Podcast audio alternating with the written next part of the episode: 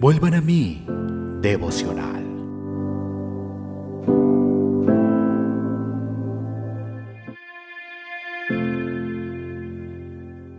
Eclesiastés capítulo 9, versículo 10. Todo lo que te viniere a la mano para hacer, hazlo según tus fuerzas, porque en el Seol, a donde vas, no hay obra, ni trabajo, ni ciencia, ni sabiduría. De la pluma de Charles Spurgeon. Todo lo que te viniere a la mano para hacer, se refiere a las obras que son posibles para nosotros. Aunque nuestro corazón encuentre muchas cosas que hacer que jamás haremos. Es bueno tener una idea en el corazón, pero sería de mayor utilidad que en realidad llevemos algo a cabo con eficiencia, en vez de contentarnos con tener una idea o hablar de hacer alguna cosa.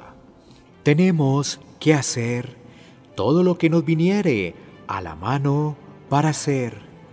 Una buena obra vale muchísimo más que miles de ideas brillantes que nunca llegan a concretarse. Jamás debemos sencillamente sentarnos y esperar que nos llegue la gran oportunidad o que aparezca un trabajo distinto para hacer. Todos y cada uno de los días debemos hacer las cosas que nos vienen a la mano. No podemos vivir en otro momento que no sea el presente, dado que el pasado se ha ido y el futuro no ha llegado todavía. Por lo tanto, comienza a servir a Dios sin esperar que la experiencia de tu vida llegue a la madurez. Procura dar fruto desde ahora. Sírvele ahora mismo, pero fíjate cómo haces lo que te viniere a la mano para hacer, porque tienes que hacerlo según tus fuerzas. Hazlo de inmediato.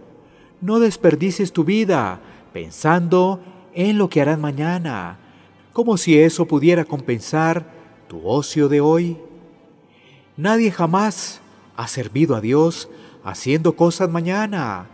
Es lo que hacemos hoy lo que genera bendición y trae honor a Cristo.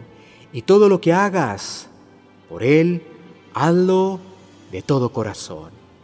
No le des a Cristo un trabajo hecho a medias tintas o de vez en cuando, sino que cuando le sirvas, hazlo con todo tu corazón y con toda tu alma y con todas tus fuerzas. Deuteronomio 6.5. ¿Dónde hallará el cristiano su fuerza o el poder? Ciertamente no en sí mismo, porque en él se perfecciona la debilidad. Segunda los Corintios 12.9.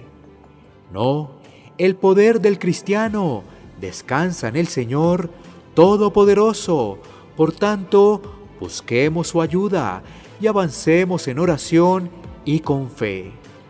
Y una vez que hayamos hecho lo que nos viene a la mano para hacer, nuestros ojos miren al Señor, nuestro Dios, hasta que se apiade de nosotros. Salmo 123, 2. Y nos dé su bendición. Entonces, lo que hagamos por Él será bien hecho y nuestro servicio jamás abandonará su eficacia.